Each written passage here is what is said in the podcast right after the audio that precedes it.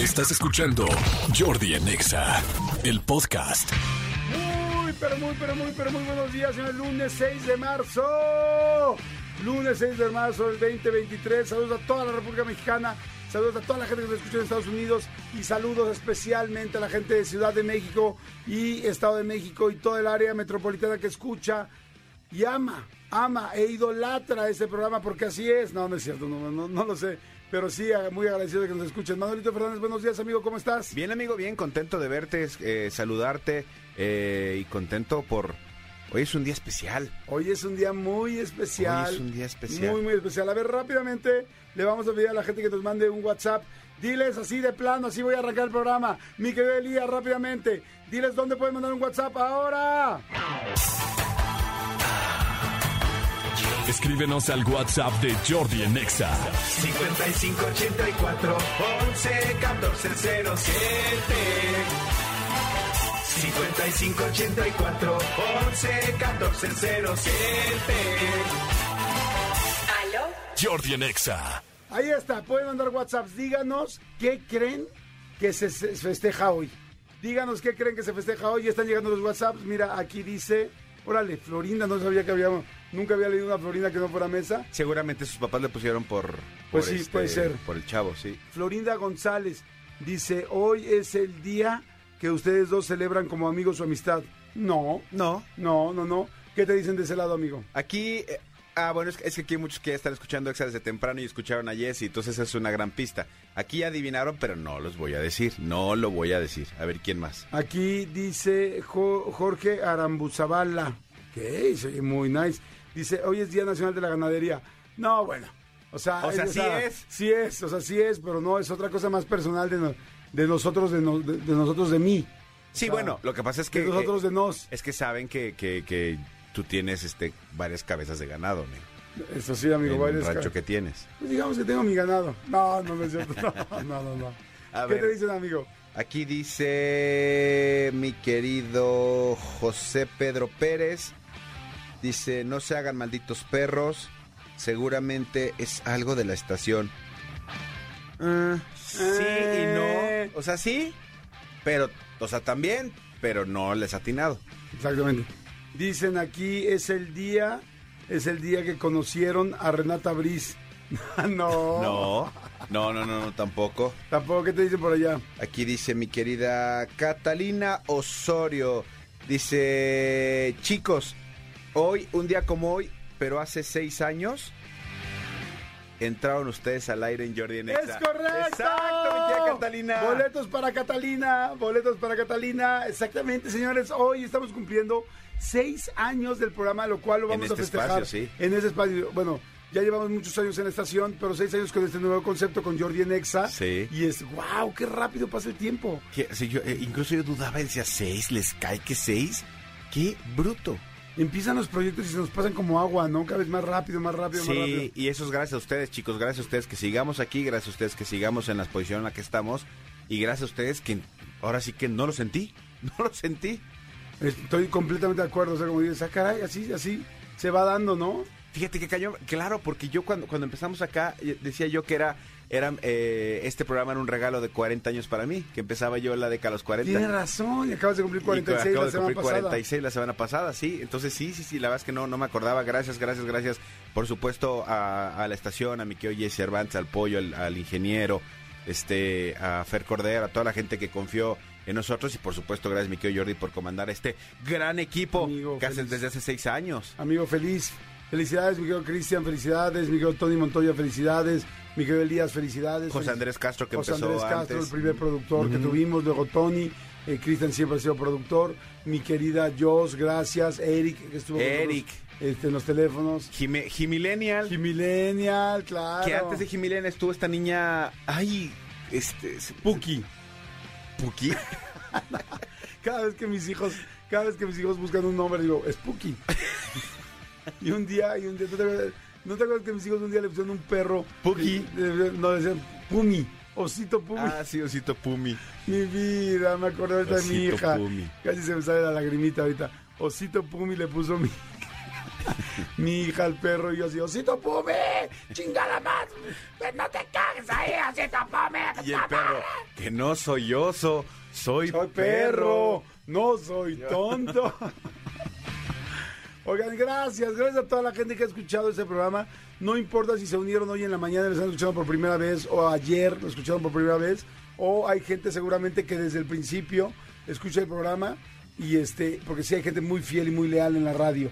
Entonces, la verdad, gracias, gracias, gracias. Y sí, gracias, Jay Cervantes, Pollo Cervantes, gracias, Mariano Domínguez, gracias, Alejandro Vargas, gracias, Ingeniero Yáñez, gracias, mi querida Karina en ventas, gracias por creer y siempre estar apoyando este, este programa con tanto cariño, con tanto amor. Fernando Cordero, gracias por la nueva oportunidad, gracias por siempre estar ahí apoyando, pero sobre todo, gracias a ustedes, porque como siempre lo digo, sin ustedes no hay un nosotros. Es imposible pensar en este programa sin eh, pensar en ustedes. O sea que hace, a ver, vamos a recordar cosas del programa. Sí, señor. Cosas del programa, a mí me fascinaba el, este, el, ¿cómo se llamaba? Rock and... ¿El rock and go? Rock and Go, me fascinaba el concurso de Rock and Go, que creo que lo podríamos volver a poner, ¿eh? Creo que podríamos volver a hacer Rock and Go los domingos, pero los viernes.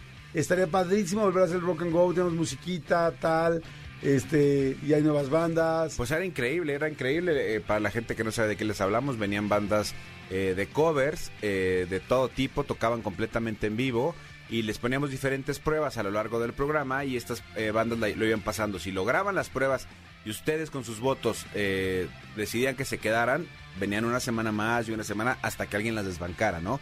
Y entonces aquí conocimos grandísimos amigos, entre ellos los, los- los buen- los buenos Trendline que, que ahora son este grandísimos amigos. Eh, aquí empezaron, aquí los conocimos y ya luego estuvieron con la tele con nosotros y luego ahorita ya tienen sus shows, son súper exitosos. Ahora sí, podríamos hacerlo y que sean los Trendline los jurados. eso estaría padrísimo. Eso estaría O sea, padrísimo. que, que haya votos de ellos y votos de la gente. Que, que ellos pongan también algunas pruebas, como son músicos. Sí, sí, sí, ideas millonarias. Empezar. que digan, "Ah, haz el doble de, batería. Así como en Whiplash. Exactamente, Rushing A ver. ¿cómo se hace? Normal, que lo toque uno de ellos y luego que lo toquen ellos. No sé, habrá que ver qué podemos Sí, hacer. estaría padre. estaría Es más, padre. ya les prometemos que a partir de las siguientes semanas vamos a tener viernes de Rock and Go. Viernes de Rock and Go. Nada más veo la carita de, pues, a ver si ustedes pueden. Sí, o, o quizá un par de semanas más. No, Sí, es que tenemos que eh, buscar las bandas y pedir el foro y son varias Sí. cosas, porque era un foro, insisto, completamente en vivo se decía esto. O sea, se, se instalaban aquí, tocaban en vivo y venían, vinieron bandas desde ska hasta metal, hasta vinieron, ¿te acuerdas una banda de, de estas chicas? Eran cinco chavas guapísimas que tocaban unas, eh, eh, el instru- eh, la, la trompeta, una tocaba creo que el saxofón y también cantaban padrísimo. Y era algo distinto, estaba un poco de todo, sí, está padrísimo. súper bien, súper padre. Señores, pues sí, oficialmente hoy es el día que cumplimos seis años. Ya verán todo lo que estamos haciendo en nuestro aniversario en estos días. Pero oficialmente cumplimos seis años. Gracias, gracias, gracias. El Paribos. Cuando cumplimos un año. Cuando cumplimos el primer año. Sí. El Paribos. El Paribos. Uh, Toy Story. Sí, el Paribos también. Di- Digo, este año no habrá Paribos, pero habrá también algo, vamos a hacer algo bien padre en lo que vamos a estar eh, Jordi, este, todo el Serpentario y un servidor con ustedes. Esperen, esperen porque lo estamos este, armando Sí, para que completamente. estén atentos. Para que estén más que atentos. Oigan, hoy es Día Internacional del Escultor también, además de nuestro aniversario, Día Internacional del Escultor. Yo no soy muy seguidor de escultores, la verdad a mí me gusta mucho la pintura, este, me gusta el arte y sí hay cosas de escultores que me gustan, pero no conozco muy bien este escultores. Hay por ejemplo un, un, un escultor que se llama Ernesto Satarain, perdón, sí, Satarain, sí.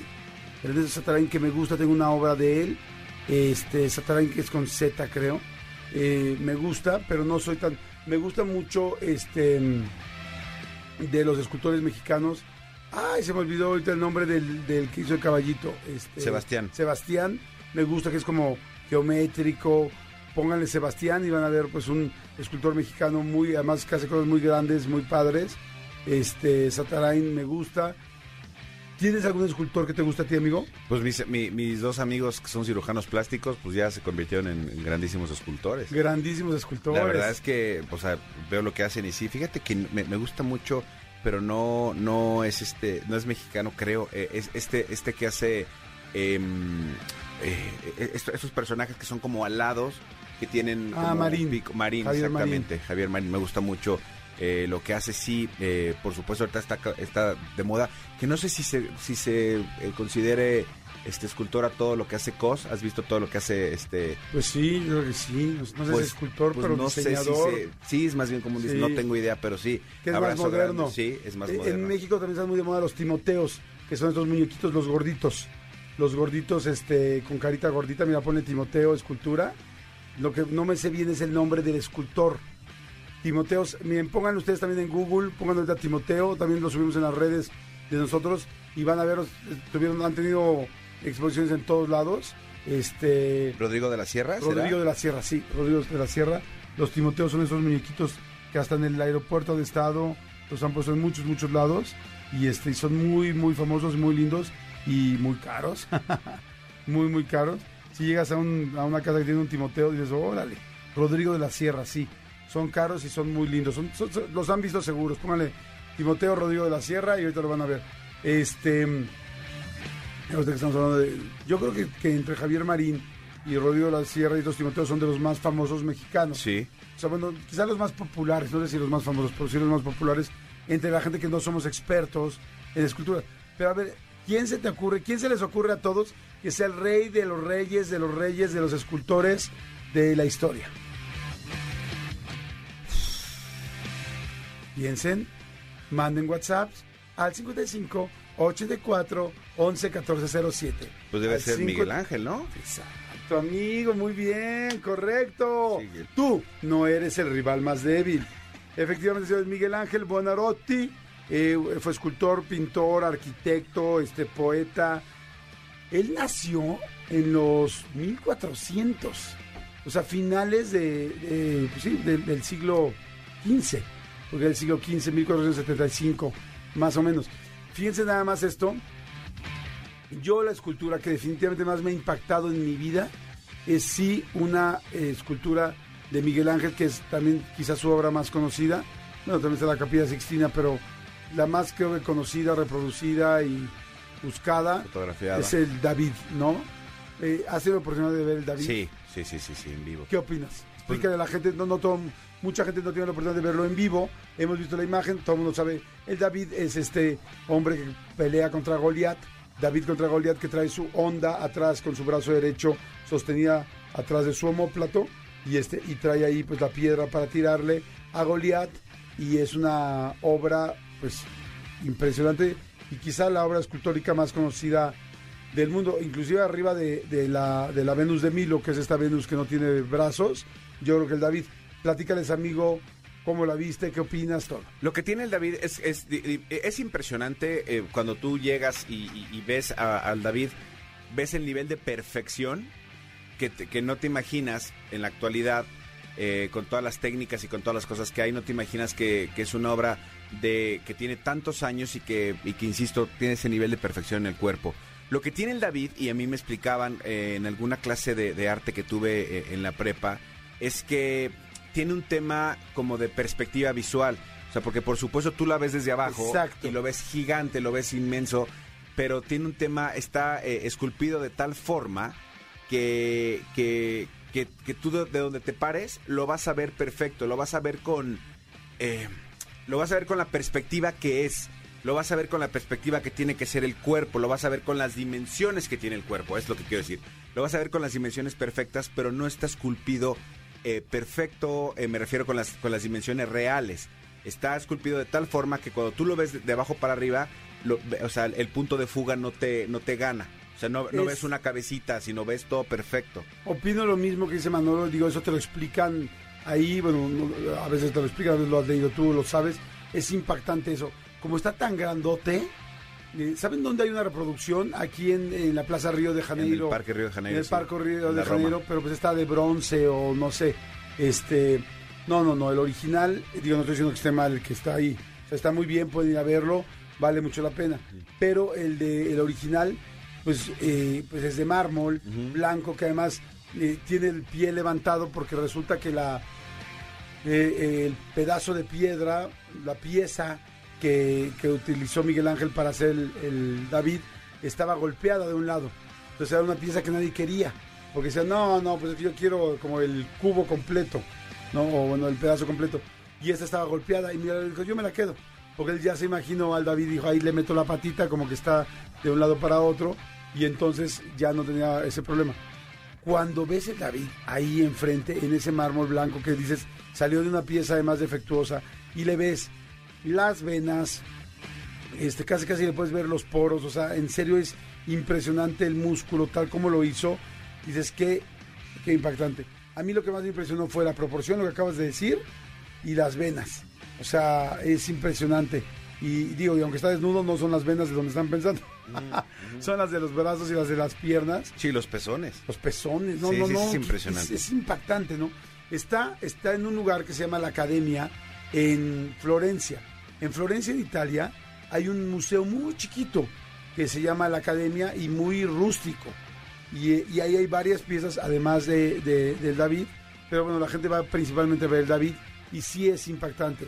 Si pueden, vayan a, a la Plaza Río de Janeiro a verlo aquí en la Ciudad de México. Hay Está una en- réplica en medio. Hay una el réplica. Sumaya, Hay. ¿Ah, sí? Hay una réplica. ¿En el Sumaya? ¡Wow! Me- nos está diciendo Cristian, nuestro productor, que hay una réplica certificada en el Sumaya. No, bueno, pues hay que ir a verla. Está fantástico. Qué buen tipo acabas de decir, amigo. En el Sumaya, en el, además que el Museo Sumaya es un museo que arquitectónicamente vale la pena conocer. Está aquí en el corazón de ahora lo que llaman el Nuevo Polanco, El nuevo Polanco. que es más bien Ciudad Slim. O sea, Atrás, atrás de, un centro comercial muy grande que se llama Antara. Y atrás también de, del acuario. Este, Imbursa. Ujú. Ciudad Slim. Ciudad Slim, exactamente. Sí, vale la, vale la pena que vayan a esa zona. Está Sí, padrísimo. está muy padre la zona. Y este, oye, pues qué padre, que vaya toda la gente de México, qué padre, ya que hablamos tanto de él, vayan a verlo, yo lo voy a ir a ver. Me gustaría llevar a mis hijos, mis hijos no lo conocen. Estaría padrísimo poderlo llevar y que lo vean. Es impresionante. Y este, y es un trabajo fantástico. Y fíjate que hay otra obra de, de- de escultores. Ah. Esta no es de, de Miguel Ángel, pero que a mí me ha impactado. No me sé los nombres, pero en el Museo del Louvre y en el Museo de, del Prado de Madrid, Ajá. y me imagino que en varios museos aquí de México, nada más que ten- tengo, tenemos que investigar, a ver si puedes encontrar ahorita, me creo que dicen en qué museo aquí en México lo podríamos ver. Son eh, estas esculturas, pero ¿cómo les llaman? Como que tienen ropa las esculturas y el ver parece que se ve traslúcido la ropa de la de la escultura. O sea, es- Como vaporoso, como como gasa. vaporoso, como gasa. Dices, no mam, no. No mam, no ching, no jod. No mam, no ching, no jod. Que tú puedas ver una escultura que parece, no sé cómo se llaman. Algún día tomé unas clases de historia del arte y la verdad ya se me olvidó cómo se llama ese tipo de esculturas. Pero es una escultura donde parece que la ropa la ¿Estás? estás viendo. Por ejemplo, sí, eso, exactamente. Esculturas que logran que el mármol parezca tela. Este, exactamente. ¡Wow! Pongan eso mismo que acaba de poner Manolo. Imágenes de esculturas con ropa transparente. Es impresionante. ¿Cómo lo ves? Se Está, ve mu- cañón, está ¿no? muy cañón. Está muy cañón. Yo no las había visto, fíjate. No, No, las había visto. Esto es algo que me, me he tenido oportunidad de ver en algunos museos, pero en México seguramente hay algunas, por supuesto. México tiene todo. Tenemos que entender, México tiene absolutamente todo, nada más que hay que buscarlo a ver dónde está. Pero pónganle en Google esculturas con ropa transparente, este, y van a ver las imágenes. por bruto. Yo no las había visto. hiperrealista. ¿Ande cómo se llama? Velo Hiper- hiperrealista. Velo hiperrealista en escultura de mármol. Velo hiperrealista en escultura de mármol. Es de las cosas más impactantes que he visto. Véanlo y este esas son las únicas esculturas que para mí a mí me han impactado tanto como el David de Miguel Ángel y es impresionante. ¿Sabes qué está chingón de este programa? Igual un día estamos hablando de la longaniza en salsa verde y otro día estamos hablando de las esculturas Sí. y del hiperrealismo, este y otro día estamos hablando de teatro y otro día estamos echando un chiste y un albur y eso es padre, ¿no? Eh, tenemos un poquito de todo y obviamente también es parte de, de, de- de lo que ustedes nos han dicho que les guste, de todo lo que ustedes nos han nos han pedido que hagamos en este programa. Entonces, este pues hoy fue un día de eh, eh, en la cultura con Un Jordi día. Nexa. Un día en cultura con Jordi Nexa. Seis años, señores. Gracias, gracias, gracias a ustedes por estar con nosotros y por acompañarnos. Gracias a MBS Radio por apoyarnos y por darnos el espacio, por darnos la, la oportunidad todos los días de salir al aire. Gracias a toda la gente de MBS Radio por todo lo que nos apoyan, la gente de seguridad, los que están allá abajo en la entrada, la gente de promoción, gracias a la gente de promoción, la gente de administrativo, la gente de, de mercadotecnia, la gente de redes sociales, gracias a todos ustedes todos los ejecutivos, la gente de ventas, la gente de mercadotecnia. Gracias, gracias, gracias. Los ingenieros, gracias que siempre entran corriendo a ayudarnos y apoyarnos. Gracias a la familia Vargas por la confianza. Gracias en serio a todos por, por, por ayudarnos para que este programa eh, pueda existir. Jordi en Exa. Oye, amigo, que por cierto, hace rato que decías que hoy es día, que, día qué, internacional de la ganadería o nacional de la ganadería, ganadería, no sé qué, este, nos comentaste. Fíjate que me, llam- me- me llamó mucho la atención. El otro día estaba, estaba en mi casa y, y nos manda al chat familiar. Lo he platicado que varias veces mi, mi cuñada vive en, en Estados Unidos y obviamente pues mi concuño o mi compadre eh, viven allá. Y de repente el otro día estábamos así y en el chat familiar pone, miren lo que hay afuera de mi oficina. Y literal, eh, eh, su oficina está en Houston. Este, y salió de la oficina y, y había, estaban inaugurando, el- yo sé que no es lo mismo eh, los rodeos que las ganaderías, pero estaban inaugurando eh, la temporada de rodeos eh, en Texas. Eh, ya sabes, el típico rodeo tejano que, que es muy diferente a los rodeos de aquí de México. Son, es, es como más espectac más, más showcesco allá, es menos este. eh, no, se, no, no se maltratan tanto a los animales, hay otro tipo de concepto. Pero bueno, pero para inaugurar la temporada de rodeos había una, eh, una un desfile, un desfile literal como si aquí de repente en Mariano Escobedo nos asomáramos y, Ah. y estuvieran pasando 200 carretas como del viejo este, pero caballos, pero, pero, este, eh, ¿Toros? sí, toros estos de, de- de cu- de cuerno largo, tal. Y entonces él, él grababa, ahorita te voy a enseñar el video para Los que lo veas. Longhorn Bulls, Los- ¿no? Los Longhorn, exactamente. Eh, te- les voy a decir ahorita, se lo voy a poner en arroba soy Manolo Fer para que lo vean también el video. ¡Guau, de cómo está padre! están desfilando por afuera, pero en una calle random. O sea, no creas que es una, una avenida, no, una calle random así, y carretas y vaqueros y tal, todo al estilo tejano. La verdad me llama mucho la atención ese tipo de cosas porque eh, eh, la gente eh, le gusta mucho el, el- el- el espectáculo del rodeo. Y si alguna vez han tenido, tengan, tienen oportunidad, vayan a un, a un rodeo. Aquí había uno en, en Santa Fe. Ajá, sí, Había claro. uno por el toreo, tal, el rodeo Santa Fe, tal, y esos, y había rodeo mexicano y rodeo este americano que son bien diferentes, pero son muy divertidos. Si pueden, vayan a verlos. Me- ¿Sabes qué me encanta? Yo no conozco mucho de ese tema. Alguna vez hice algún reportaje Ujú. en el Rodeo Santa Fe Ujú. y sí me la pasé muy bien. Y no es que no conozca, mira, yo tenía una novia que me decía, este, pero ¿cómo es posible que nunca has ido a un palenque?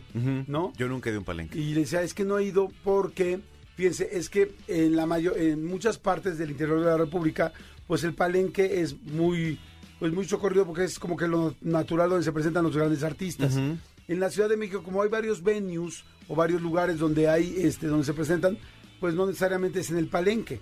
Entonces, por eso, muchas veces la gente que, que está aquí en Estado de México, Ciudad de México, como que toda la zona metropolitana, no necesariamente conocemos un palenque, porque eh, pues pasa el concierto normal en el lugar, no sé, en el Teatro Ángela Peralta, eh, no sé, hay muchos el teatros. Metropolitan, el- Exacto, sí. donde sea. Y en cambio, eh, hay muchos lugares donde los teatros o los lugares grandes, los venues grandes para hacer conciertos son la Plaza de Toros o la Feria de León Sí, o sí, la sí. Feria de San Luis o tal. Sí, Entonces, la velaria de la feria, el, el palenque, sí. eh, sobre todo el palenque, que además sí se me antoja mucho. Entonces, ahí creo que lo que nos pasa es eso, que de repente son más que el, el tipo de show, es el tipo de lugar que hay para el concierto.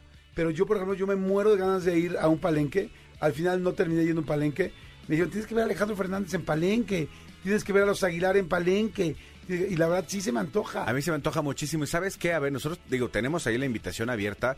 Este, viene la feria de, de Aguascalientes, que también es de las más importantes, Sí. la feria de San Marcos, y va a estar la MS. La MS nos Ah. invitó. Digo, a- a- habrá que ver si por cuestiones de chamba nos da la vida como para ir a Aguascalientes, pero pues, te propongo eso, vamos a revisar fechas y si nos da, le echamos un grito a, a nuestros amigos de la MS y vamos a verlos en Palenque. Todo el mundo me ha dicho también a mí lo mismo. Y no me preguntes por qué, yo tampoco he ido en mi vida a un palenque. O sea, la única vez en mi vida que he estado en un palenque Ajá. ha sido trabajando. Eh, esta- estaba haciendo show de monólogos con Adal y, y en algunas partes de la República se presentaba en Palenque porque ese era el venue grande de, de- de la localidad. Y entonces ahí lo hacía y es la única vez que yo he estado, pero trabajando. Pero ir así a echarme mis cubas y estar Está así eh, cantando está increíble. Se me antoja mucho ver a Alejandro Fernández, muchísimo. Se me antoja ver mucho a la MS, se me antoja ver un Pepe Aguilar, se me antoja ver algunos artistas, algunos no se me antoja verlos. Fíjate, yo también me Nodal se me antoja mucho Claro. verlo. Yo me he presentado también en Palenque. O sea, bueno, en formato Palenque, no en medio del ruedo. Sí. es complicado dar Muy una conferencia, pues estás volteando a los cuatro lados, sientes como que de todos lados te hablan, este, es complicado, pero sí, lo mismo que tú, o sea, he trabajado, más no lo he disfrutado. Sí. Si alguien nos quiere invitar a un buen palenque, Nos queda cerca de Texcoco, que es el que más cerca sí. queda de la Ciudad de México. Diles, por favor, mi querido Elías, una vez más, ¿a dónde nos pueden mandar un WhatsApp para que nos inviten a un palenque? ¡Ahora! Escríbenos al WhatsApp de Jordi en Exa. 5584 11 14 07 5584 11 14 07 ¿Aló? Jordi en Exa. Ahí está. Ahí está. Queda Ahora, claro a dónde nos pueden mandar. Mándanos un WhatsApp, invítenos un palenque y felices. y recordemos eh, las reglas de este programa. Aquí sí se permite darles de tomar a los locutores. O sea, si nos van a invitar, pues que sea por lo menos ahí adelantito y este ya. Si quieren la primera ronda y la invitan ustedes, las demás ya la pagamos nosotros. Exacto. Y para dejar claro, ¿eh? No es lo mismo que no hayamos ido a un palenque a que no hayamos estado en uno. Que quede claro. Yo no he estado en uno tampoco. Eh, ¿En un buen palenque? Bueno, has generado uno bueno. Eh, he estado presente, pero estar en uno, no. Señores, no se, no, no, no se nos este, desconecten. Lunes 6 de marzo, estamos con la mejor de las vibras. Lunes con esteroides aquí en Jordi en Exa. Gracias, gracias a todo el comando Godín. Gracias a toda la gente que está manejando. Que lleguen muy bien, que les vaya bien. Si están generando trabajo en el coche, en la moto o donde vengan, suerte, que les vaya a todo dar, que generen mucha chamba, que les vaya fantástico. Y a la gente que está el ame de casa, porque puede ser amo o ama, es el ame de casa Exactamente. de Jordi en Exa. Gracias por poner o tu radio, o tu teléfono, o tu computadora, o tu tele, porque ya luego en la tele también estamos, o tu Alexa. Alexa, pon Jordi en Exa de la Ciudad de México. Sí, reproduce Exa FM Ciudad de México, Alexa. Exacto. Es- así se le tiene que decir. Alexa, reproduce Exa FM Ciudad de México. Y en este momento la orden de Manolo retumbó en muchos Alexas. ¿Qué otro? ¿Cómo se llaman los otros? Siri. Siri. A Siri también le puedes pedir que te ponga música y así. Sí, en teoría sí. Y también el, el- hay otro de Google, creo que se llama Google. Google. Ay, Google ¿Cómo se llama el de Google, amigo? Creo que es Google Home. ¿No sabes cómo se llama el...? No. No sabemos. Sí, creo que, que- creo que es Google Home. Bueno, en fin. Señores, no le cambien. Esto es Jordi Next. Jordi en Exa. Seguimos, seguimos aquí en Jordi Nexa y me da muchísimo gusto, estoy muy emocionado porque, eh, pues bueno, he visto la película de Babylon dos veces, eh, porque me encantó la película y uno de los elementos que más me gustaron de esta película es saber que el mexicano Diego Calva no solamente estaba en la película, sino que es protagonista de la película y sí, protagonista, eh, y no estoy evidentemente demeritando absolutamente a nadie, pero sí protagonista sobre Margot Robbie y sobre Brad Pitt. Y cuando supe eh, de la presencia de Diego Calva en la película, pues mi interés era ver la película, pero además ver a Diego. Y hoy me da muchísimo gusto saber que está aquí con nosotros, que lo tengo aquí para poder platicar con él. Y además decirte, mi querido Diego, que estoy muy, muy, muy orgulloso de que un mexicano haya hecho un trabajo como el que hiciste. Dieguito, qué felicidad. ¿Cómo estás, amigo? Órale, pues qué, qué orgullo y qué emoción estar aquí contigo, Jordi, no manches. Ay, no, digo, yo feliz. Este, la verdad, felicidades, porque además esta película te dio la nominación a los Golden Globe al mejor actor en una comedia o musical. Y, y yo te había visto en Narcos, ahí fue donde yo realmente te conocí. Yo te conocí en Narcos, este, que hacías quien era, eh, ay, de los Beltrán Leiva, ¿no? Exactamente. Y este, y ahí me gustó mucho tu papel, pero de repente verte en una película de Hollywood a este nivel y verte de protagonista, porque me dijeron, cuando, cuando supe de la película, mucho tiempo antes de que saliera, me dijeron, no, es que Diego Calva es el protagonista. Pero yo no me, yo, yo creí que eras uno de los protagonistas, no me imaginé que en serio eras el que abre y cierra la película, porque así es, la abres y la cierras. Y este, y bueno, estoy muy emocionado. Pero bueno, ya te voy a dejar hablar a ti, que eso es lo importante en este momento. ¿Cómo estás? No, pues feliz regresando a México, este, contento porque estuve mucho tiempo afuera y pues nada, muy emocionado, muy feliz de cómo recibió también la gente acá en el país la peli. Eh, pudimos estrenar aquí con Demian Chazelle y pues gracias que la viste dos veces, no manches, la has visto más veces que mi mamá. Fui, oye, es que la película dura tres horas, no sé cuánto, tres horas y cuarto de Sí. durar. Este, Dos veces la vi, las dos veces en el cine, porque la quería analizar perfecto y, porque me encantó la película. De hecho, yo soy de los molestos de que no me, no me explico por qué no está nominada Mejor Película en los premios Oscar. Yo soy de ellos. Pero antes de eso, te quiero eh, preguntar, mi querido Diego, eh, ¿cómo llegó esta oportunidad? ¿Cómo, eh, pues, Damien Chazelle, que pues sabemos que es un director importantísimo, que acababa de mega brillar también por La La Land hace poco en los premios y que y de repente elige a un, aunque si bien el personaje este de Manny es, es un es un mexicano, pues podría haber escogido de cualquier parte del mundo mientras hablara bien español, ¿no? Y este y me encantó que te eligió y te eligió aquí. ¿Cómo empezó todo esto? Pues mira, llegó como anillo al dedo, primero que nada. Eh, y llegó como un casting normal. Al principio, obviamente, nadie te dice, todo el tiempo lo mantienen muy secreto, ¿no? Me mandan, me mandaron escenas en inglés, yo empecé a mandar videos. Y cuando ya empecé a dimensionar, que, que empecé a hablar con Demian Chazelle, pues lo primero que pasó es, obviamente primero mucha emoción y exactamente igual que tú y, y, que mucha gente cuando fue al cine, pues cuando a mí me dicen que, voy a, que, que, que, es una película de Damien Chazelle, yo tampoco pensé que era para el protagonista. yo también imaginé que iba a ser un papel padre, pero pequeño, me contó sobre el papel y dije, wow, el papel está increíble, pero nunca dimensioné que eh, el tamaño, digamos, del personaje hasta que Demian me mandó el guion y como dices, empecé a leer y me di cuenta que en el guion de 300 y tantas páginas, pues el personaje estaba en 7 de cada 10 escenas. eh, y la verdad es que lo primero que pensé es que se lo iban a dar a otro de los Diegos grandes, por ejemplo, de esta industria. y, y, pues nada, muy, muy, muy contento de que Demian haya tomado como, como el riesgo, porque ciertamente no soy un actor que tenga una carrera larguísima. Eh, pero pues mira, fue un, fue un proceso como de seis meses de hacer casting y, y, pues aquí estamos. Ya nos viste ahí en la pantallota. No manches, no estás bien chavo. ¿Cuántos años tienes? No, no estoy tan chavo, Jordi. Ya tengo 30. A mí no. sí me tocó otro rollo y de todo. A mí me tocó el cubo Lecón cuando salió, primera edición. No manches, ¿sabes qué emoción me da que digas esto? O sea, qué, qué emoción, porque yo te veía en la pantalla y decía, wow, qué orgullo.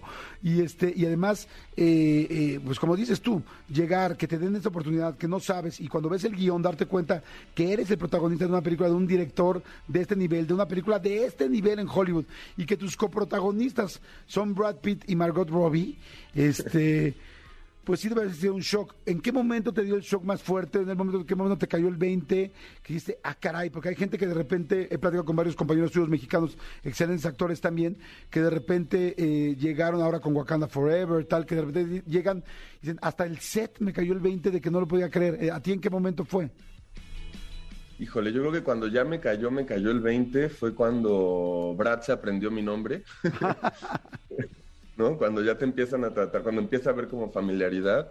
Pero yo creo que para mí el momento más importante, eh, y por a quien alguien que yo le debo literalmente este papel, pues fue Amargo, porque a mí me tocó hacer todo el proceso de casting durante la pandemia, todo por Zoom, sin conocer a Demian, y cuando por fin vuelvo a Los Ángeles, fue el primer día que yo conocí a Demian en persona y el primer día que actué con Margo en persona, mi primera vez en Los Ángeles, yo nunca había ido. No me digas. Sí, sí, sí, me tocó, wow. me encerraron tres, tres, días en un hotel porque todavía estaba el rollo de la, de la bueno, seguimos, ¿no? Pero ahí me tocó todavía estar en cuarentena y luego fui a hacer la lectora en persona por primera vez con Margo. A Margo solo la conocía por Zoom, pero actuar es distinto que una entrevista, es muy difícil por Zoom, los tiempos, el delay, la parte de, de verse a los ojos de, de veras, no la, no la habíamos tenido. Y tuvimos esto que le dicen en Estados Unidos una lectura de química, ¿no? Una chemistry reading. Y pues algo pasó. Yo le debo este papel amargo porque nos conocimos en casa de Demian y, y, ella me hizo sentir como tan bien desde el principio. Y es una actriz como tan valiente. Y digo, si tú ya viste la película, quien no la ha visto, que no se la pierda. Pero ella es, es una fuerza, o sea, es una máquina esa mujer sí. actoralmente. Eh, y pues nada, me contagió, me agarró la mano y me dijo, Diego, pásatela bien, disfruta. Eh, y recuerdo que Demian tenía en su celular el soundtrack del Padrino, Ajá. también para ayudarme como a entrar en personaje. Y pues yo creo que ese fue el día para mí donde todo, digamos que se, ensambló y dije como, no, pues sí, aquí estamos, ¿no? Esto, esto está pasando, es real. Wow, wow.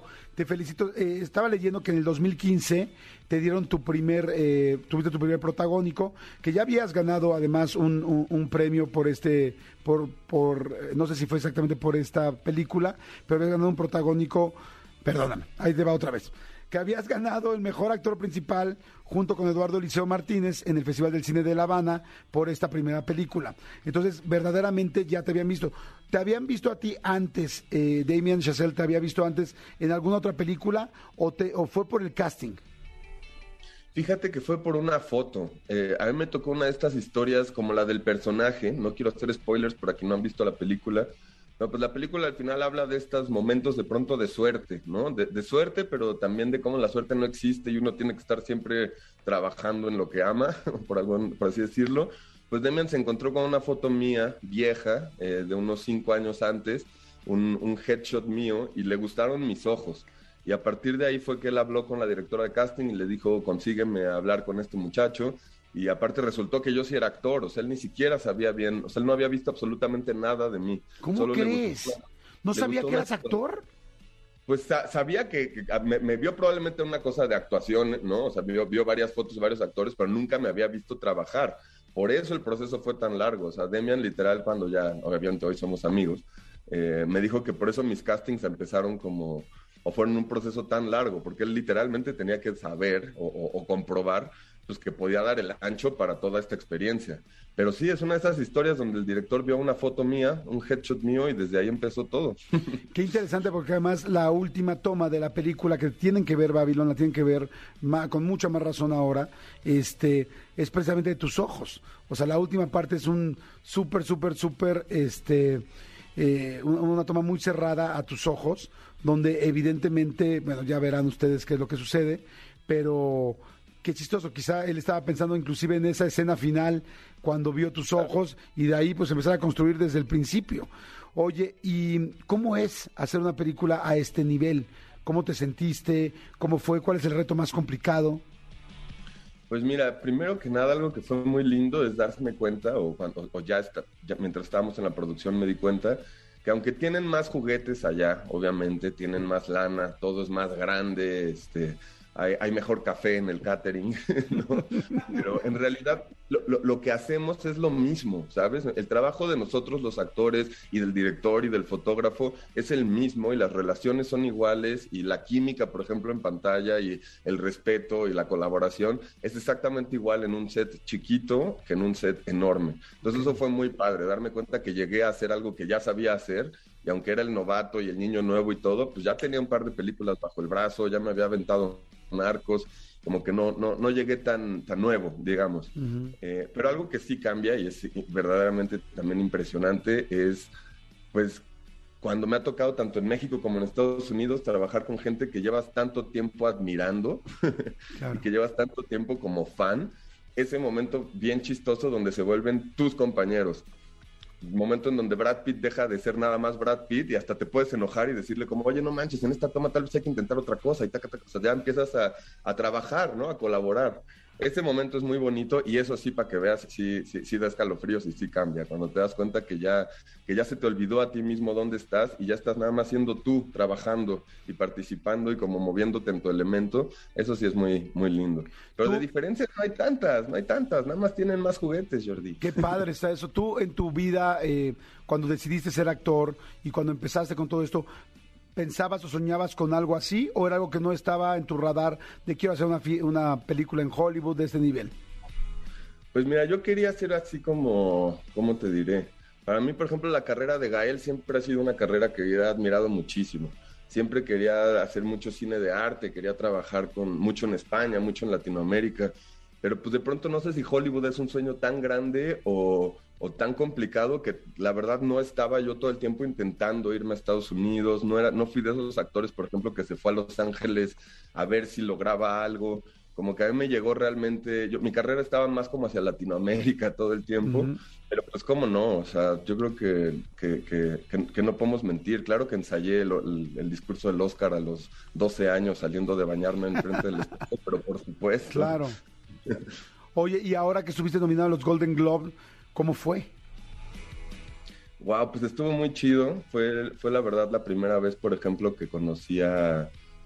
Fue como ir a un, ¿cómo te diré? Como un reino aventura, como un Six Flags de celebridades. Conocí a Salma Hayek, conocí a Tarantino, conocí a DiCaprio, estuve tomándome fotos con todo el mundo. Llevé a mi mamá, cosa que estuvo muy bonita. Mi mamá y Salma Hayek tuvieron un momento ahí de compatriotas, ya parecían comadres. Este, ¿Por qué? ¿Qué pasó? Pues, pues porque Salma es increíble, para empezar, Salma es increíble. Como te la imaginas, así es. No sé si tú la conozcas, Sí, la pero es una señora que inmediatamente me agarró, me dijo, me encantó tu película, vente para acá, ah, ya es tu mamá, bueno, vénganse para acá, ustedes ahora vienen conmigo, nos llevó por toda la fiesta, nos presentó a todo mundo, este, y, y se siente eso, cada mexicano que he encontrado allá, la verdad, cuando hablé con Guillermo del Toro por primera vez, ahora conocí a Diego Luna, yo no lo conocía, lo conocí el semana pasado, pues se siente el amor mexicano, ¿eh? eso sí, inmediatamente, se siente así rápido.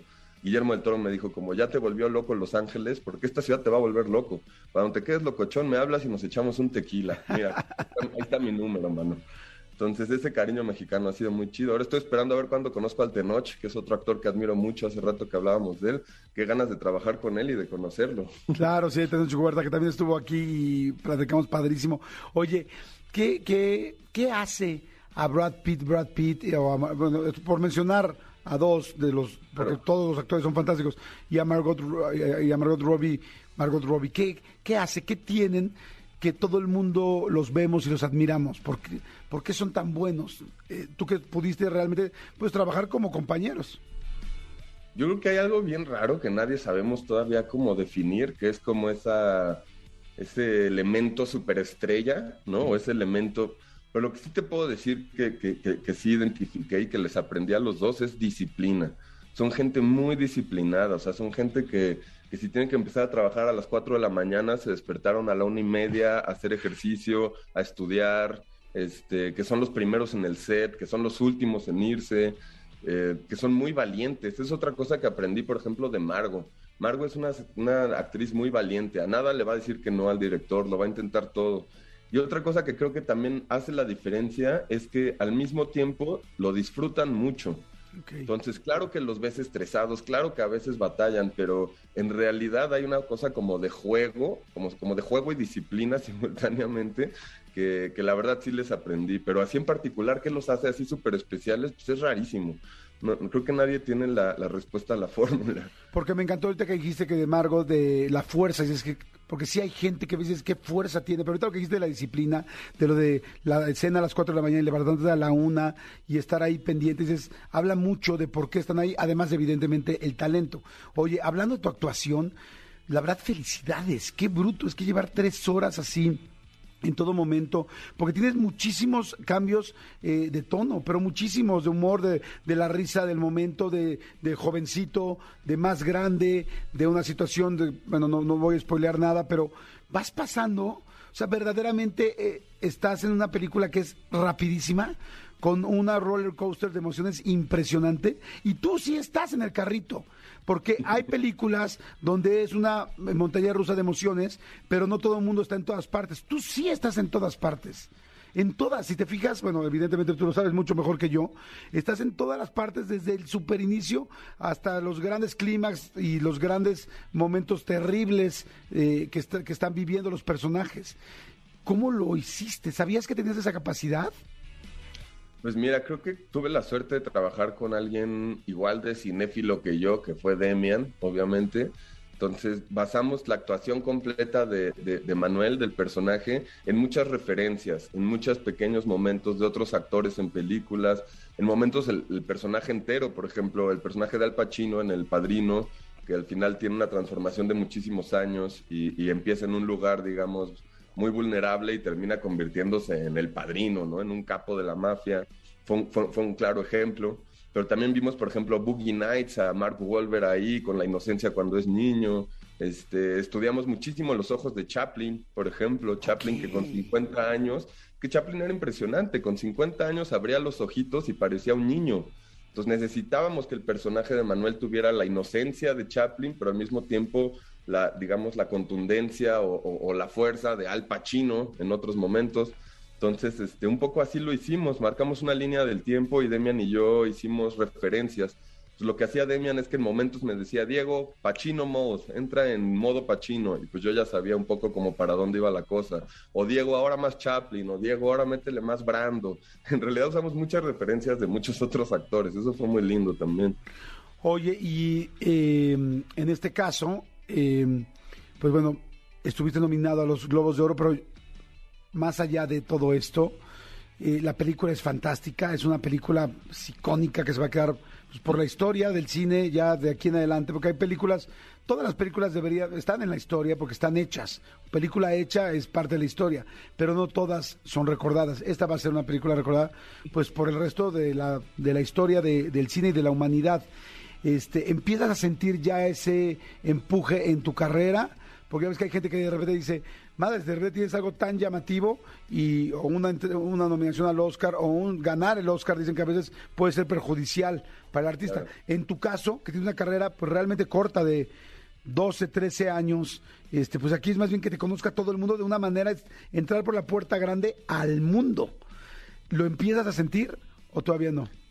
Pues mira, tuve la temporada de premios, que claramente fue mi primera vez yendo a mil ciudades, mi primera vez yendo a muchos tipos de eventos. Eh, la vida ha cambiado. Creo que, creo que lo que más valoro es las diferencias en las decisiones de la carrera. Creo que la manera en la que tomo mis decisiones ahora para, para qué proyectos agarrar o qué no, pues claramente son distintas, ¿no? Estoy en un lugar distinto. Pero si te soy también bien, bien honesto, ha sido como la película misma, una montaña rusa.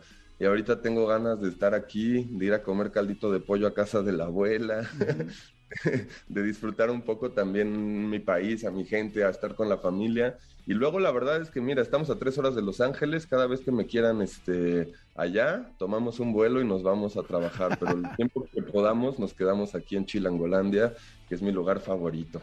Felicidades, Diego. La verdad, muchas felicidades. Tienen que ver la película. Este, en, serio, es un peliculón. Eh, ¿Por qué crees que no está nominada a mejor película? Porque no estaban preparados, Jordi. Yo creo que no les gustó la forma en que se ve Hollywood. Y Exacto, creo que es una película muy cruda, cosa que está padre, pero tú dijiste algo bien padre que al director le gusta pensar, y es que hay películas que han ganado los Oscars que no se acuerda uno, y hay otras, este, digo, Fight Club de, de Brad Pitt pasó desapercibida en su momento, es una película que seguimos viendo y se sigue hablando de ella, ojalá Babylon pase, pase más a ese cine de culto, aunque no haya sido muy, muy valorada ahorita. Oye, una pregunta que tiene que ser eh, obligatoria, y más a mí que yo estoy en ese momento, el inglés. ¿Hablabas tan buen inglés para poder hacer ese, ese personaje? No, yo creo que esa fue de las cosas más arriesgadas de Demian y la que a mí más trabajo me costó. Yo no, no hablaba para nada buen inglés, este, no conjugaba, por ejemplo, nada en tiempo pasado. Eh, todos mis castings eran con el inglés más, digamos, este, mexicano, si es que eso existe. Y trabajé mucho clases de inglés y durante tres meses tuve dialect coaching, o sea, como una persona que todos los días diálogo tras diálogo tras diálogo, uno por uno, practicar, practicar. Y luego viví también seis meses en Los Ángeles, entonces para cuando ya estábamos haciendo la peli ya había avanzado. Pero mi inglés era básicamente de jugar Pokémon en el Game Boy y traducir canciones en Google. Wow, qué chingonería, pues todavía más, más, más admiración. Oye, ahora que fuiste, eh, bueno, que estuviste por primera vez en ese momento en Los Ángeles, ¿terminaste yendo a los estudios Universal, al tourcito de los estudios Universal o no? Sí, sí, fui como no, obligado. Buenísimo. Es que sabes que yo cada vez que voy a Los Ángeles lo hago porque yo amo el cine y algún día quisiera estar en esa industria y este pero estaba pensando ahorita dije mira si Diego fue al tour de los estudios Universal que estaba padre y este a veces es muy chistoso decir estoy en el tour de, de una película que el día de mañana va a ser parte de este tour. Bueno, no necesariamente de los estudios Universal, pero de la historia del cine. Quizá, por ejemplo, de, de evidentemente del museo, por ejemplo, de la academia que ahora está en Los Ángeles, porque la, la película está nominada a mejor vestuario, mejor banda sonora, mejor diseño de producción. Este, o sea, es como, es el chisto decir, estoy viendo algo que me sorprende por un lado, pero que por otro lado voy a ser parte de él. Se siente lindo, sí, ojalá. Diego, eres un cuate, además de, muy talentoso, eh, muy humilde, y eso yo creo que es la principal base los principales cimientos para una carrera, porque el talento, pues ya lo vimos, el talento no tiene duda, en el talento se ve o no se ve, ese lo, lo tienes y lo sacaste a todo y te enfrentaste según al inglés, a la situación, a estos personajotes, a este superdirector, a como dices tú, filmar en Hollywood. Y me encantó lo que dijiste. no es muy diferente de lo que hace uno, porque eso se, se llama oficio y se llama vocación, y ese evidentemente lo tienes. Me da muchísimo gusto, eh, estoy seguro que estoy hablando a nombre de muchísimos mexicanos y latinos, qué chingón verte ahí, qué chingón verte tan bien parado, porque una cosa es verte y otra cosa es verte bien parado. Te ves increíble, lo ves increíble, la película es una chingonería, a mí me encantó, se la recomiendo mucho, vayan a ver Babylon, o véanla al rato que ya salga, no sé si es en streaming, pero véanla, este, y sí les digo, no los va a soltar, desde el momento uno con el elefante hasta el último color que van a ver en la pantalla. Felicidades, mi querido Diego, mucho y mucho gusto conocerte. Muchísimas gracias y qué padre estar aquí, de verdad. Igualmente. Gracias, Diego, que estés muy bien y mucha suerte en todo lo que venga. Chao. Hasta luego, Jordi, hasta luego, gracias. Bye. Jordi en Exa. Seguimos, señores, aquí en Jordi Nexa y me da muchísimo gusto, mucho, mucho, mucho gusto que está una vez, con, una vez más con nosotros, conferencista, consultor, líder de desarrollo humano y productividad y de las personas que más me gusta cómo habla y cómo aterriza las cosas a la verdad, a la realidad, al día, al día a día, no solamente en el aire. Mi querido Elio Herrera. ¡Vamos! Jordi Manolo, ¿cómo está? Buenos días. Amigo, muy bien, muchas gracias, felices aquí. Ya listísimos de tenerte, bueno, contentos de tenerte, listísimos para escucharte. Me encanta la idea. Siempre es un privilegio para mí venir a tu cabina y compartir con tantas, tantas y tantas almas. ¿Cuántos millones de gente te escuchan, mi querido Jordi? Ay, amigo, pues fíjate que sí te puedo decir, no sé exactamente cuántos, pero sí te puedo decir que es el espacio más escuchado en esta hora del radio en México. Eso es todo. O sea que nomás. estamos muy felices, muy, muy felices. Bueno, mes a mes se van dando esos ratings, pero llevamos ya pues más de un año y medio teniendo En eso. todas las opciones radiofónicas Ajá. hay más, eh, es el- la El mayor cantidad de, escuchado. de personas. ¿Y cómo se mide? ¿Por la cantidad de radios? Sí. No, bueno, porque hay radios que, te está- que están escuchando esta estación a esta hora. Qué maravilla. Felicidades. Gracias, amigo. Pues me encanta, me No, encanta. a mí me la- encanta, la amigo, que estés aquí. Oye, Jordi, Manolo, ¿les ha pasado que se van de fin de semana, tres, cuatro días, descansan? Pero de veras descansan, ¿eh? O sea, Ajá. ¿qué ves que te vas de fin de semana a descansar y no descansas, no? Este, te- pero no, no, no. ¿Te ha pasado que se van tres, cuatro días, agarras el libro, descansas, te pones en la hamaca, este, te relajas y el lunes llegas a tu oficina cansado? Sí. Sí, por supuesto. Sí, sí, sí. Me hace ¿Qué falta pasó? descansar. De- cansado e inclusive también a veces que te salen más enfermedades. Pues como no tenía gripa y ahora que descansé ya me dio gripa en la descansada. En la descansada. Y es que eh, vivimos, hoy vamos a hablar de este, de este tema, de esta condición que se llama cansancio extremo. ¿No? De esta condición de la vida cotidiana, de este burnout, que, que, que ya hemos tristemente bor- este, normalizado. Es, es triste lo que vamos a decir, porque estamos cansados de estar cansados. Sí, Está exacto. cañón, ¿no? Y ya no hay fin de semana que te alcance y ya no hay este meditación ni cuencos que te distraigan. Y Ni ya, cuencos. No, no, sí ponte Ni cuentos, vueltas al cuenco. Y la ni cuentos, no, ni cuencos. no, ya no hay forma, ¿no? Y estamos permanentemente cansados y sobreexigidos. Eh, eh, en la parte, digamos, laboral se llama síndrome de desgaste ocupacional. Pero no nada más aplica en la parte laboral. Tú puedes tener cansancio crónico como pareja. Puedes tener cansancio crónico, este, este es muy fuerte, como cuidador de un enfermo, por ejemplo. Cuando tienes ahí una abuelita o tienes a alguien que tienes que, que- que- que ser su cuidador, Ajá. llega un momento en que te truena. Claro, "Ya porque es mucha cansado". responsabilidad. Y, y- y- el tiempo y, y- y es lo que les pasa a los papás cuando recién nacen los bebés no que no que no duermen y que están este bueno pues es cansancio extremo lo peor del cansancio extremo familia es que lo normalizamos Eso es lo peor del asunto, porque entonces vamos acumulando estrés y el estrés es la fuente, bueno, el cortisol es la fuente del, eh, del estrés, ¿ok? ¿A qué me refiero con normalizarlo? Amigo, ¿te ha pasado que llegas a un lugar y huele feo? Que dices, puta, que huele, pero feo, feo, feo, ¿sí?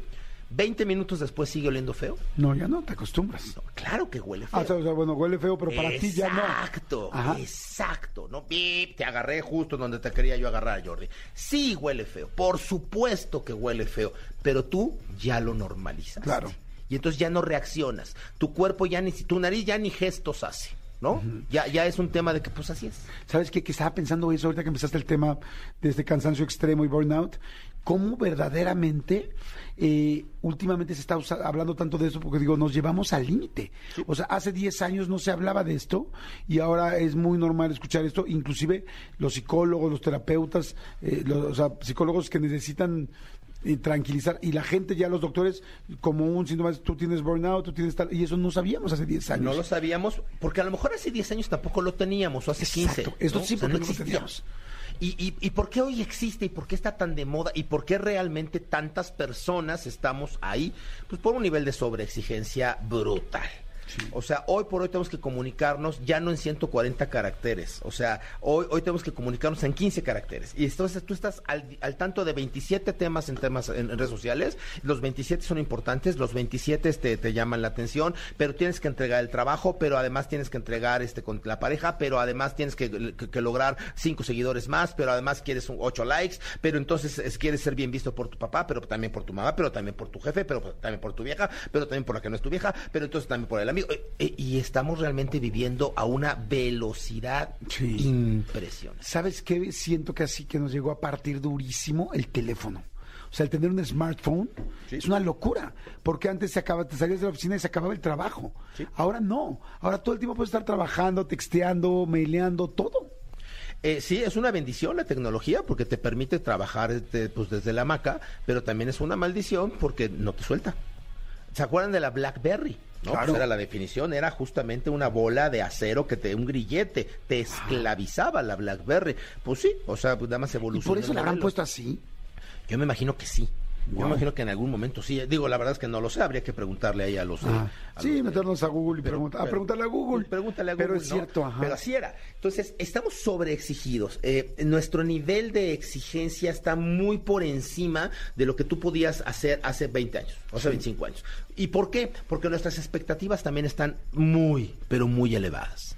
Y de repente se nos olvida que nos dieron la vida para vivirla, no para ser perfectos. Esa sería la primera recomendación puntual de este tema. Bájale a tu necesidad de perfección. O sea, no necesitas ser perfecta tu vida, necesitas ser feliz, no perfecta. Tu chamba no necesita ser perfecta, va a ir mejorando. O sea, ha- hace unos minutos hablamos cuánta gente te escucha en este programa, Jordi. Oye, eres el número uno de la radio en este segmento y sin embargo te garantizo que tienes mil cosas que mejorar. Ah, claro. O sea, no es perfecto el programa. No, no, por supuesto que no. Es más, yo creo que igual y cuando sea perfecto, se hace tan aburrido que pues capaz nadie lo oye, ¿no? Sí. O sea, eh, bajémosle tres rayitas a nuestra sed de perfección. O decía, dice Ricardo Salinas que lo perfecto está peleado con lo viable. Y mira que el hombre tiene un montón de lana. ¿no? Entonces, a ver, no, no, no exijas perfección. Exige avance, exige camino, exige, sí, pero no perfección. Estamos excesivamente eh, eh, a la vista en el tema laboral. Tenemos actividades laborales. ¿Qui- ¿Quiénes tienen más posibilidad de estar cansados o de tener este burnout en el trabajo? Aquellos que, además de tener la responsabilidad, tienen contacto con el cliente final a esa línea de batalla, ¿no? Por, por algo pensé como en los linieros del, de la- de- del fútbol americano, ¿no? Ajá. Que pues, están gordos y que están grandototes. Pues sí, son los que reciben los chingadazos para cuidar al coreback. Ajá. A esa línea hay que cuidarla específicamente. Porque siempre es mucho más fácil que se desgaste la persona que tiene contacto al público. El vendedor, pero el mesero, pero la señorita que te da servicio, porque vas a estar compartiendo con energías de otras personas que normalmente Claro. pues vienen vienen cargaditas, ¿no? Fíjate que yo pienso que mucho esta gente, todo el mundo que tenemos contacto con, como dices tú, con el cliente de alguna manera, es muy cansado. Pero además, eh, porque digo, si una persona trabaja en una ferretería y hace bien su trabajo, puede tener un burnout gigante porque tiene un compromiso con lo que hace y le encanta lo que hace y, y sabe que tiene que abrir y abre y es puntual y es disciplinado y entonces no es menos que nada ese trabajo, me- lo que quiero decir. Pero alguien que tiene responsabilidad, por ejemplo, un médico, porque yo, por ejemplo, yo digo, pues yo tengo responsabilidad con la gente, pero si no subo un programa, se van a enojar, habrá gente que diga, oye, o, un programa no estuvo tan chistoso, o tan bueno, o tan interesante, y dices, bueno, no pasa nada, mañana escucho el siguiente. Pero tú como médico, un día lo haces mal y se muere una persona. se muere alguien. O sea, está la vida de una persona en tus manos. O sea, digo, no me quiero imaginar un burnout a esos niveles donde gente, como los bomberos, como tal, con mucha gente que trabaja así. Hay, hay, hay 10 profesiones que tienen un extremo este, eh, exposición al cortisol. Eh, no tengo la lista aquí, pero bueno, sale el comentario. Pero esto que me dices, fíjate que curiosamente los médicos no están ahí, ¿eh? Ah, ¿no? Curiosamente. Este, la, la lista la encabezan los controladores de vuelo. O sea, es que ahí sí está muy cañón. Ahí te distraes 40 segundos y se te cae un avión. Sí, no juegues. Y entonces el, el- el espacio en donde pueden realmente trabajar los controladores de vuelo son X cantidad de minutos, no sé si son 20, 30 o 40 minutos de enfoque, por otros 15 o 20 de descanso. O sea, son actividades tan reguladas que pues la misma, la misma eh, profesión evita el cansancio extremo. Y es lo que le pasa a los médicos. Los médicos se, se, se desapegan. Entonces saben que tienen que operar, lo hacen muy bien, pero terminan de operarte y tan tan, ¿eh? O sea, ya se relajan y con permiso, ¿no? Entonces no será tanto. Eh, eh, esa profesión en especial, el ejemplo es muy bueno, pero esa profesión, Ah, quizá no tanto. ¿sabes cuál es una de las tres profesiones con mayor estrés? Los ¿Cuál? organizadores de bodas. Como que si no lo dudo. No, ¿sabes? Claro. Está cañoncísimo, ¿no? Sí, Porque sí. pues, es el avión, pero es el salón, pero es, o sea, está muy cañón. Entonces, cuando tienes elevada responsabilidad, Ajá. que eso es lo que tú estabas diciendo, ¿no? El, el nivel de cansancio extremo va a subir. ¿Por qué? Porque biológicamente estás liberando cortisol constantemente. El cortisol es la sustancia que te obliga a estar alerta y es la mamá del estrés. ¿Ok? Y entonces sí, si todo el día estás apachurrando el botón del cortisol, tu cuerpo todo el día está estresado. ¿Cuál es el problema? Que no sientes el cansancio. Ajá, exacto. Y entonces no te das la pausa para recuperarte. E incluso cuando lo llevas al extremo, tanto cortisol te estresa tanto que llega a terminar por excitarte. Y entonces es la fuente del workahólico. Y entonces te dan 20 horas de trabajo y tú estás feliz trabajando, sin darte cuenta que llevas cansado de manera crónica rato, rato, rato, ¿no? Cuando encuentras desvalorización en tu puesto de trabajo, también sucede exactamente lo mismo, pero del otro lado de la banqueta. O sea, eh, a lo mejor mi, mi chamba ni, ni siquiera tiene una gran responsabilidad, pero si no me siento valorado, voy a estar constantemente sobreexigido. Eh, confusión entre expectativas y prioridades. Esto es algo que yo hago en un ejercicio para las empresas, se los dejo aquí de tarea. Yo normalmente le digo a los líderes, a ver, regálale un papelito a tus subalternos Ajá. y dile, en este papelito quiero que apuntes lo que yo, lo que tú crees que yo espero de ti. Ok. Tres cosas, ¿no? Y yo voy a apuntar en otro papelito lo que yo espero de ti. Qué interesante está. 90% de los casos, Jordi, No coincide. no coincide.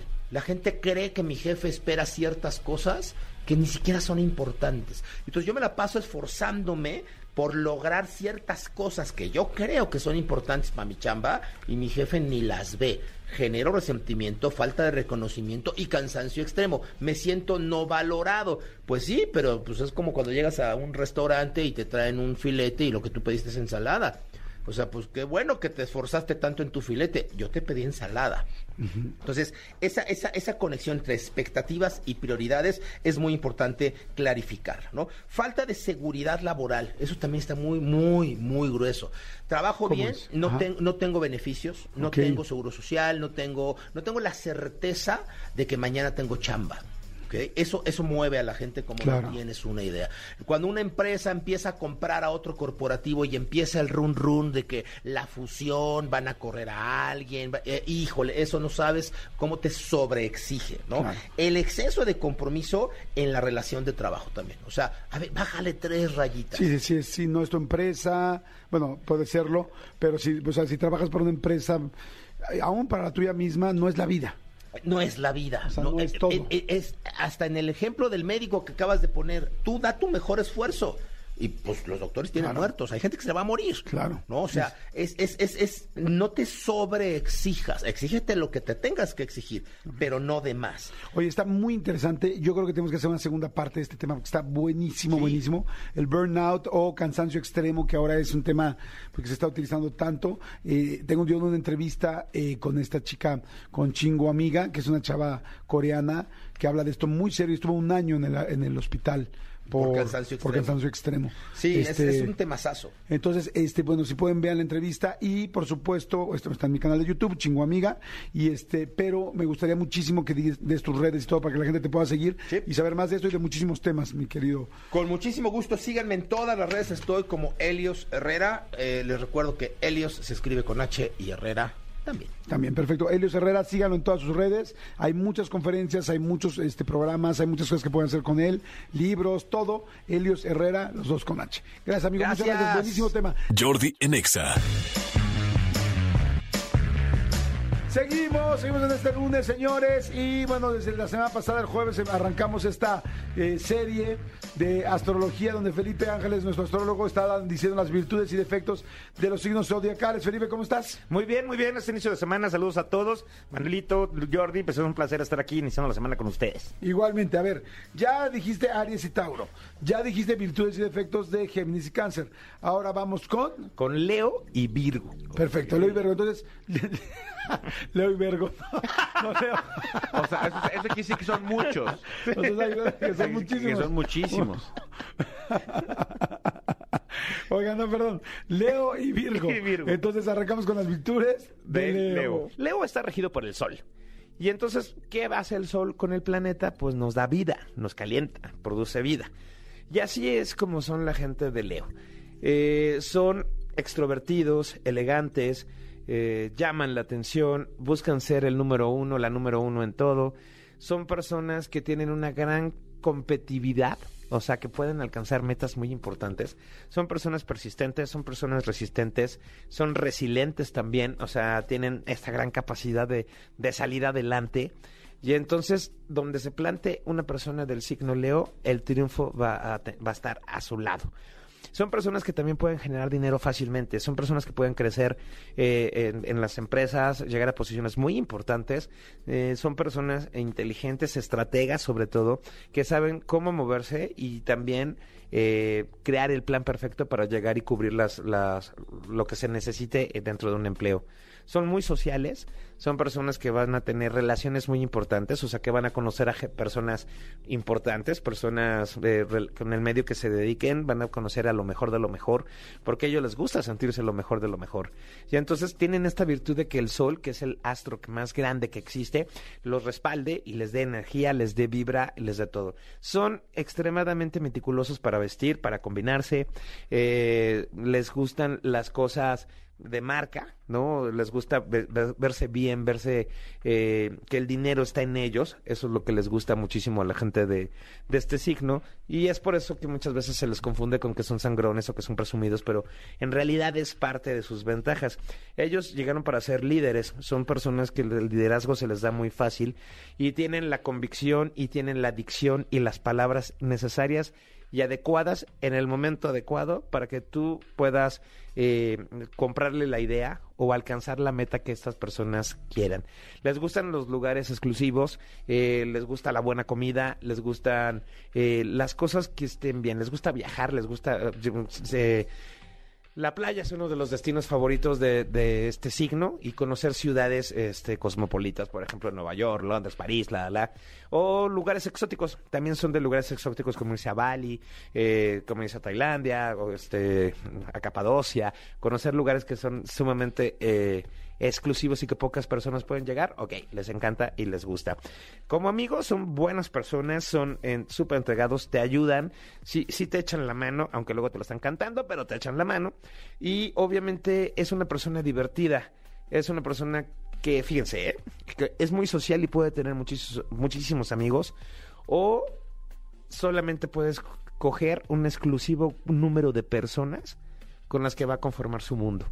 Entonces tiene estas dos ventajas el signo de Leo, que ser social y estar en ser el ajonjolí de todos los moles, o ya más maduramente elegir exclusivas a personas que, es- que también tengan una vida interesante y sobre eso va a construir su círculo. Y ambas están correctas, ambas están bien, ninguna de las dos está mal, pero ya es una decisión personal. Son buenos inversionistas, son buenos manejando el dinero de otras personas, entonces siguen los consejos de la gente de Leo para poder eh, hacer crecer su dinero. Y les encanta dar conferencias, aunque no sean expertos, aunque no sean conferencistas, siempre van a estar dando consejos, siempre van a estar dando eh, esa buena charla, esa buena amistad y siempre tienen en la cabeza la idea de destacar. Son destacan en todo. Entonces, una per- para si una persona de Leo tiene una pareja que no destaque, una pareja que le dé pena, eh, que no sea social, entonces ahí vienen los choques con la pareja porque él necesita a alguien, uno, que lo alabe, ¿no? Que le diga, wow, te ves muy bien, uh, qué chido te ves, uh, qué guapa, uh, esto. Pero a su vez necesita a alguien que esté a su mismo nivel. Entonces, ojo, ahí se los dejo de tarea para que si van a salir con alguien de- del signo, pues se pongan al nivel, platiquen, son súper cultos, les gusta leer mucho, están muy informados. De verdad, eh, tienen como mucho arraigo familiar de repente. Eh, el linaje, eso es lo que me quiero referir, ¿no? Ellos van manteniendo el apellido y el linaje, y para ellos es muy importante su árbol geneal- genealógico. Y bueno, son parte de las ondas raras que le gustan a este signo, pero, pero en general es un signo que destaca, que es bueno, que es trabajador, que es resiliente y que siempre sale adelante. O sea, no importa el problema que haya, que haya vivido y obviamente puede, puede salir adelante. Siempre va a tener las estrategias suficientes porque es un estratega experto para poder conquistar y para poder salir y para poder hacer lo que se le dé la gana. Perfecto, ahí están las virtudes de Leo. Ahora vamos con los eh, Defectos. defectos exactamente de Leo. Leo. Sí son engreídos, sí son presumidos, sí son egoístas, eh, son inconscientes, son irresponsables en algunas ocasiones, son exigentes, porque por ejemplo si alguien les debe algo, dinero, un favor, un proyecto, algo, van a estar sobre, sobre, sobre, sobre, sobre, sobre, eh, así encima, encima, encima, encima, encima de la persona hasta obtener lo que quieren. La verdad es que sí son, este, como malas, como eh, serían buenísimos en un call center de cobranza porque así se ponen, la neta, los de, los de Leo en el plano mal rollo. En el plano sentimental son celosos, son posesivos con, con, con las personas, pero a su vez, o sea, quieren que los demás no hagan nada, o sea, que no conozcan gente, que no pase esta situación, pero a su vez ellos sí tienen el derecho y el privilegio de poder conocer a otra persona, de poder hacer, de poder hablar, entonces son medio dos caras, la neta en el plano sentimental. Se les da muy fácil, conquistan fácil, entonces pues si se aburren de la situación o de la persona con la que están, les va a ser muy fácil poderse ir con otra más. En el plano, en el plano eh, pasional, en el plano sexual, eh, les encanta, les fascina las, las, la duración y les gustan las cosas fuertes, ¿no? Así que onda como el sado y amárrame y eh, pues asfixiame y ese tipo de cosas. Bueno, pues eh, ellos son los que les gustan, tienen este, este gusto por situaciones extremas, situaciones fuertes en ese sentido. Y la neta es que es un signo que sabe utilizar el dinero de los demás para su beneficio. Obviamente eso puede verse como una virtud, pero no, porque cuando lo hacen con malicia, no, te en- engañan a las personas y engañan a los demás con tal de obtener beneficios económicos para, para alimentarse a sí mismos, ¿no? No alimentarse económicamente, sino para poder liquidar sus deudos, para que- a paga- este, pagar lo que sea, pues tienen esta, esta habilidad, ¿no? Porque te lo venden por el lado bueno, cuando en realidad tienen un plan ahí maléfico que, que hacer, ¿no? Explotan muchísimo, se enojan muchísimo, eh, sí es un signo de carácter fuerte, y sobre todo es un signo mentirosón también. La neta es que sí es un signo mentirosón. Le sale muy fácil, le sale de corazón, la neta. Y les, eh, les choca, les vomita que les cuarten la libertad. O que le descubran un plan, que le descubran una mentira, porque eh, con eso va a arder Troya netamente con una persona de Leo. Así que estos son los defectos que tiene este signo. Una vez terminado Leo, entonces nos vamos con las virtudes de Virgo. Adelante. Son críticos, analíticos y perfeccionistas. Son personas educadas, son personas que se esmeran en, en estudiar, que se esmeran en lograr objetivos grandes, son personas que siempre van a estar a la vanguardia en los temas que, quieran manejar. Y obviamente son personas que se enfocan muchísimo a trabajar. Eh, pueden ser buenos críticos o eh, relaciones públicas, ¿no? Porque lo social no se les da muy fácil, pero pueden cocinar de una manera maravillosa, eh, tienen un gran sazón, tienen un gran estilo para escribir, para hablar, eh, para vestir, también tienen su estilo propio, no, no siguen tendencias de moda, pero Virgo va a destacar por hacerlo, por, por- por verse, ¿no? Por darse a notar. Virgo va a estar en, siempre en esa parte de la vanguardia, de, de verse notar son buenos científicos, son buenos abogados, son buenos administradores, eh, eh, son buenos haciendo trabajo eh, de producción, por decirlo de alguna manera, eh, como ser buen contador, eh, ser un buen ingeniero, un buen químico, siempre van a querer estar haciendo las cosas bien. Como amigo, Virgo puede ser un poco aburrido. ¿Por qué? Porque tiene sus gustos ya defin- definidos desde, desde niño, adolescente o de joven. Entonces es complicado hacerle cambiar el punto de vista o que tenga nuevas aficiones. Entonces, es por ello que como amigo, que es muy buen amigo también, es muy entregado, es muy leal, siempre te va a decir la verdad. Pero los planes y proyectos de que vámonos de aventura, vámonos a hacer esto, vámonos de, de mochilazo a recorrer un país, eso no les va a llamar la atención. ¿Por qué? Porque no, no los hacen, les da miedo, no tienen la seguridad plena de que las cosas vayan a salir bien. Y Virgo necesita planificar todo, saber que todo va a salir perfecto para que pueda, eh, para que puedan acceder a hacer algo. Entonces es por ello que yo digo que pueden ser un poco aburridos. Son buenos críticos eh, de cine, de teatro, eh, pueden corregir estilo correctamente para los libros, son, pueden ser buenos escritores y no son tan fantasiosos, la verdad es que no son tan fantasiosos, son personas entregadas, la neta que cuando tienen una pareja aman, aman y ma- aman chido, aman padre. Eh, pero también la rutina es lo que los mantiene. Virgo es un signo de rutinas. Entonces, Virgo es un signo de que todo le brinde seguridad, lo necesita. Entonces, hay que proponerle planes dentro de las aficiones que le gusten para que puedan no caer en la rutina y no, y no matar la llama de, de la pasión, por decirlo así, o la llama de la amistad. Entonces necesita dejar de ser metódico para arriesgarse poco a poquito, ¿no? Para arriesgarse poco a poquito. Les gusta estar en su mundo, Virgo les gusta estar en su mundo, eh, en su casa, en su espacio, y no le importa si vive mucho tiempo solo o sola. No le importa porque ellos han aprendido que la palabra soledad es la edad del sol. Entonces buscan la sabiduría a través de la sabiduría, a través de mentores, a través de cursos, para estar bien consigo mismos. Y es uno de los signos que más equilibrio puede tener en, el, en, en lo interno, en el, en el yo, en el yo interno.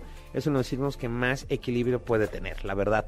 Entonces, eh, hay que nada más, este, mis queridos Virgos, hay que tener un poquito más de iniciativa y atreverse a disfrutar la vida, porque la vida es bien corta y se nos va bien rápido. Entonces es importante que, que se atrevan a hacer un poquito más y salir de la rutina. ¿Ok? Ahí están las virtudes, Man- Manolito. Vamos a Defectos de Virgo. defectos de O Virgo. Vergo, como dice O Jordi. Vergo. que son un chorro. dice muchos defectos. defectos de Virgo. rutinarios. Rutinarios, a más no poder, son antisociales, eh, no les gusta conocer gente, no les gusta expresarse, no les gusta que se sepan sus cosas, sus secretos, sus experiencias pasadas, no les gusta. No hay manera en que una persona de este signo te pueda contar. Porque no confían a la vez, no confían de inmediato en las personas, necesitan pasar un tiempo para que ellos puedan confiar eh, y entonces poco a poco ir abriéndose, ¿no? Porque también en, el en, el- en lo malo son súper criticones, son súper criticones, ellos te van a revisar desde qué gastado tienes la suela del zapato hasta cómo vienes peinado, ¿no? Y a su vez, por esa parte de ser súper criticón, son, este, son muy eh, analistas de todo. Entonces cuadran sus ideas, se cierran a sus propias ideas. Entonces no se permite una comunicación más fluida con otras personas, convivir con otras personas. Por eso le cuesta lo antisocial. Eh, no son las personas más sexuales del planeta. La verdad es que es un signo muy tranquilo en ese, en ese sentido. Eh, así que no les gusta sentir la presión sexual de que, oye, pues hoy, hoy toca, cosas así por el estilo. No les gusta. De, hecho, se van a sentir súper incómodos y te van a hacer sentir incómodo a ti o incómodo a ti en ese momento. Entonces, no. Y es un signo que no va a probar cosas nuevas. Eh, no va a cambiar sus posiciones. No, no, no es un signo que esté abierto al cambio tan rápido y la neta es que ese es uno de sus más grandes defectos porque pueden pasar pueden dejar perder grandes oportunidades laborales económicas em- eh, sentimentales emocionales o de amistad porque ellos van a seguir su misma rutina y van a seguir su misma manera de pensar entonces es complicado que vayan a aceptar cambios o que puedan integrarse a un círculo nuevo de amigos o de, o con la misma familia Eh, tienen dividida la familia los que les caen bien los que les caen mal y entonces obviamente es, es muy complicado. Es un signo berrinchudo es un signo caprichoso es un signo que te puede que es voluble no porque de la noche a la mañana te va a cambiar eh, cambian de humor muy rápido entonces es un signo voluble. Entonces tienes que aprender a conocer a una persona Virgo con sus cosas sus, sus cosas buenas eh, con las virtudes y saber jugar con sus defectos, eso es lo más importante, ¿no? Porque com- como son volubles, berrinchudos y caprichosos y demás, como un niño, entonces tienes que saber cómo evitar esos, esos berrinches y no son tan buenos inversores, así que necesitan guía económica en el tema de inversiones. Perfecto. Muy bien, muy bien. Muy bonito para arrancar el lunes, Leo y Virgo. Ya nos quedan menos signos. Vayan ustedes viendo quién es, aunque tú no seas ese signo. Bueno, espera a ver qué día te toca. Hoy, pues bueno, tocó Leo y Virgo. Mañana, martes, Libra, y y Escorpión. Escorpión mañana. Miércoles, Sagitario y Capricornio. Y jueves, Acuario y Pisces. Pero por lo pronto, pues ahí están. Amigo, tus redes, tu todo, tus datos. Desde luego, en redes sociales soy como arroba Felipe Ángeles TV. En Facebook es Felipe Ángeles Página Oficial. Y me pueden mandar WhatsApp al 5623 76 9405. Perfecto, nos escuchamos mañana. Gracias, amigos. Jordi en Exa. Señores, pues bueno, estamos arrancando la semana con la mejor de las vibras en este lunes, en este lunesito precioso, rico y soleado por lo pronto aquí en la Ciudad de México. No sé Sí, en qué calor. Sí, sí, sí, Qué sí, calor, pero este, vamos a escuchar a la entrevista de Tania Rincón, nuestra compañera de aquí de la estación, que tuvimos la oportunidad de entrevistarla en el canal, en mi canal de Jordi Rosado. Ahí está la entrevista con Tania Rincón. Escuchen, por favor, un pedazo de ella, porque además, cuando hicimos esta entrevista, eh, todavía no había anunciado que se iba a divorciar. separar, sí. A separar. Y habló muy lindo de su pareja, pero bueno, no vamos a poner eso ahorita, pero sí al final. Ahorita por lo pronto, escuchen esto. Tania Rincón, ¿que, que, que ibas a ser monja? Iba a ser monja. No, ¿cómo crees? En- a ver, yo estudié en la escuela de monjas toda mi vida. Ajá. Incluso, a ver, estaba la posibilidad de que terminando la secundaria yo me fuera finalmente a una escuela mixta, que era el Colegio La Salle, en La Piedad, Michoacán. Y a mis papás se les ocurrió ser los presidentes de la construcción de la preparatoria en el Juana de Asbaje, que era donde yo estudiaba. Con tal de que yo no me fuera a una, una escuela mixta. Imagínate ¿Cómo cómo, me veían tan demonio. Que dijeron, no, pues solo las monjas las lo- la pueden controlar, que ¿En se quede serio? aquí. Sí. O sea, si eras muy, muy de travesuras y así. Sí era rebelde, fui muy noviera. Este, cuando estaba en primero de primaria, un día le hablaron a mi mamá porque me peleé con un niño. Mordió a una compañera la pierna, Maribel. Era de mis mejores amigas y llega Ernesto y le muerde la pierna, o sea, pero le clava los dientes en la pierna y yo dije, no, ¿qué pasó? O sea, mi amiga no la va a tocar. Entonces me peleé a golpes con Ernesto. ¿Cómo crees? ¿Tú con el niño? Sí, me- o sea, de que le pegué. de que, sí, de que, de, de que, de que le pegué. Y como que consejos de a lo mejor amigas de mi mamá o no sé, como que le dijeron, no, pues es que tiene dos hermanos. Entonces está también con hombres, mejor cámbiala a las monjas, o sea, con las madres la van a controlar porque a lo mejor pues si son muy agresiva y no, no, no, mejor llévatela a, la- a las madres. Y yo, bueno, pues ya yo era súper chiquita, yo ni me enteré del cambio y me cambiaron a escuela de monjas desde segundo de primaria hasta tercero de prepa. Ok. Entonces- Pero tú en algún momento dijiste, lo estoy pensando, Madre Superiora, quiero ser su Sí, subalterna. Sí, porque entonces yo era muy lidercilla, entonces yo encabezaba las travesuras o encabezaba pues como la rebelión en la escuela y que presidenta para este de, de alumnos, o sea, como que yo quería hacer todo, ¿no? Entonces como que la idea de las madres, de la madre Beatriz en específico, era Tania es una líder, una líder nata, hay que encaminarla, porque a lo mejor ese liderazgo lo podría llevar por otro lado. Entonces me llevaban a misiones, me llevaban a los retiros espirituales, a Zamora, que era como donde estaba la congregación más, más grande, y de que me quedaba tres, cuatro días y sí, como que mis papás se botaban de la risa de mí porque me decían, ay, ¿cómo vas a ser tu monja? Y yo, no, es que sí estoy sintiendo el llamado. Ja, ja, ja, si tú eres la más noviera. No, es que no se rían, es que en este, en este retiro sentí que sí estaba escuchando el llamado. A lo mejor me voy a casar con Jesús.